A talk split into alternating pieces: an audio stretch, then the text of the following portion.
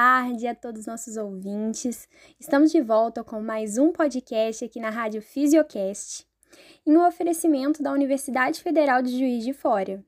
Hoje estamos aqui com duas convidadas muito especiais que toparam essa entrevista com a gente. A fisioterapeuta doutora Eduarda e a doutora Letícia, ambas formadas na nossa tão querida universidade.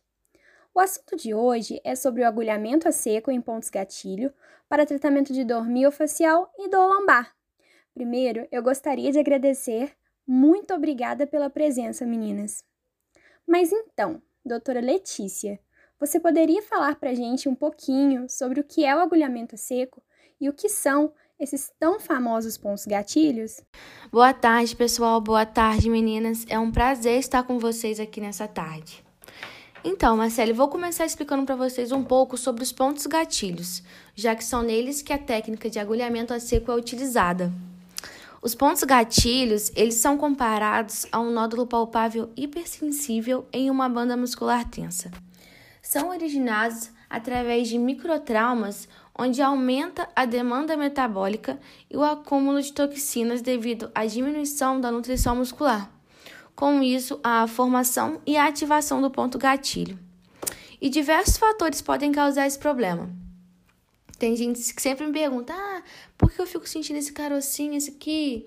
E aí a gente fala que movimentos compensatórios, alongamentos ou encurtamentos excessivos, sobrecarga muscular, movimentos repetitivos, lesões por movimentos de alta velocidade, como em alguns esportes ou até mesmo num acidente, e posições de estresse que pode levar à formação.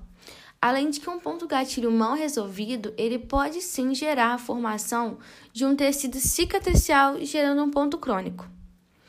Porém, esses pontos eles podem ser temporários quando a circulação de sangue for suficiente para eliminar os íons de cálcio desse tecido. E assim o músculo ele retorna à posição de repouso e a gente já sente aquele alívio, aquela soltura, né? Como muitos pacientes meus dizem. Mas aí, quando persistidos e não tratados, eles podem sim se tornar um problema crônico. Os pontos gatilhos, eles podem ser classificados em pontos gatilhos satélites, pontos gatilhos acessórios e os mais conhecidos entre nós, o ponto gatilho ativo e latente. O primeiro, ele se refere à dor com ou sem compressão digital. É sensível à palpação, tem padrão de uma dor referida, é, a diminuição da flexibilidade do paciente e juntamente com fraqueza. Enquanto o segundo, ele é doloroso somente a palpação, não há dor espontânea e quando pressionados, ele pode ou não irradiar dor, sendo possível se tornar um ponto ativo. Então, agora que sabemos o que são os pontos gatilhos, eu irei falar sobre uma das técnicas que permitem sua remoção, o agulhamento a seco.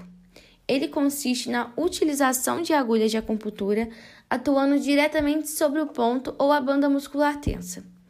Pode-se dizer que é um método tão efetivo quanto injeções de solução anestésica, pois apenas a inserção mecânica sem o uso de medicamentos ele já ajuda na liberação. E esse tratamento ele se dá após a identificação do ponto gatilho e a asepsia local.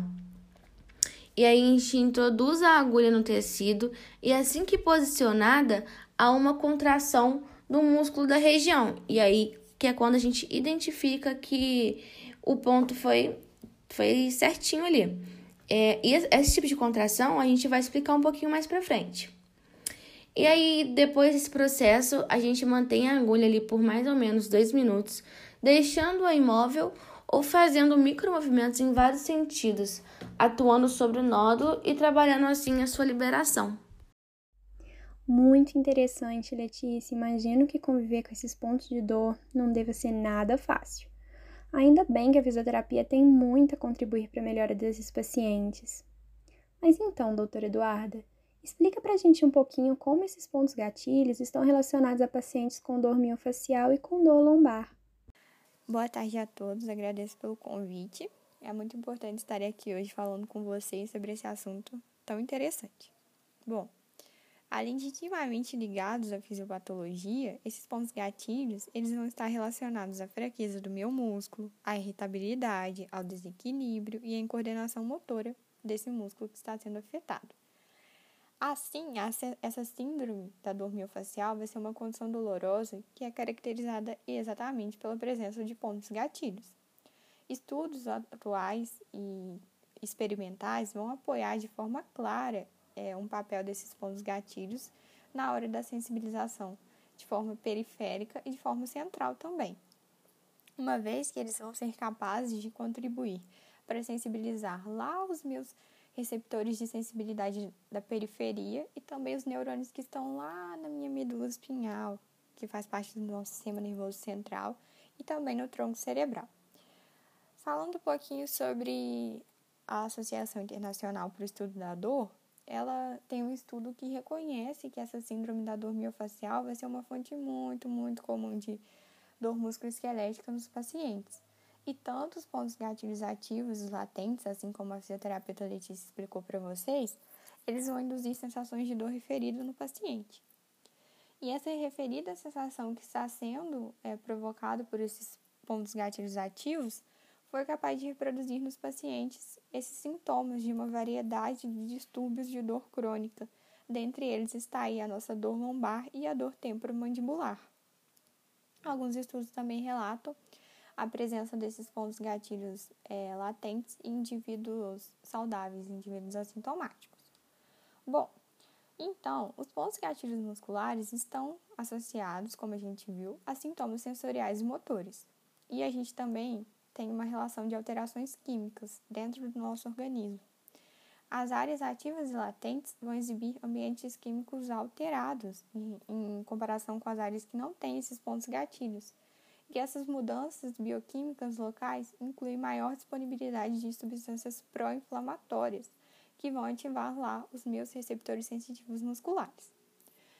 Bom, outro fator interessante que eu quis trazer para vocês é relacionado à formação do ponto gatilho, que são três fatores principais, que é importante a gente analisar.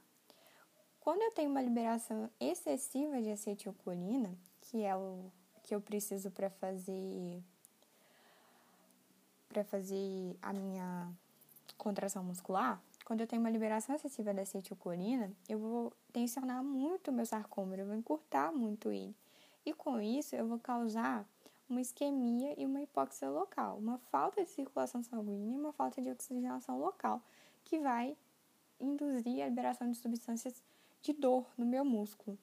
E quanto mais eu tenho essa liberação de acetilcolina, quer dizer, quanto mais eu tenho essa liberação de substâncias algogênicas, mais eu vou liberar novamente acetilcolina e vou contemplar um ciclo vicioso e vou sempre estar fazendo uma, uma manutenção desses estímulos nocivos.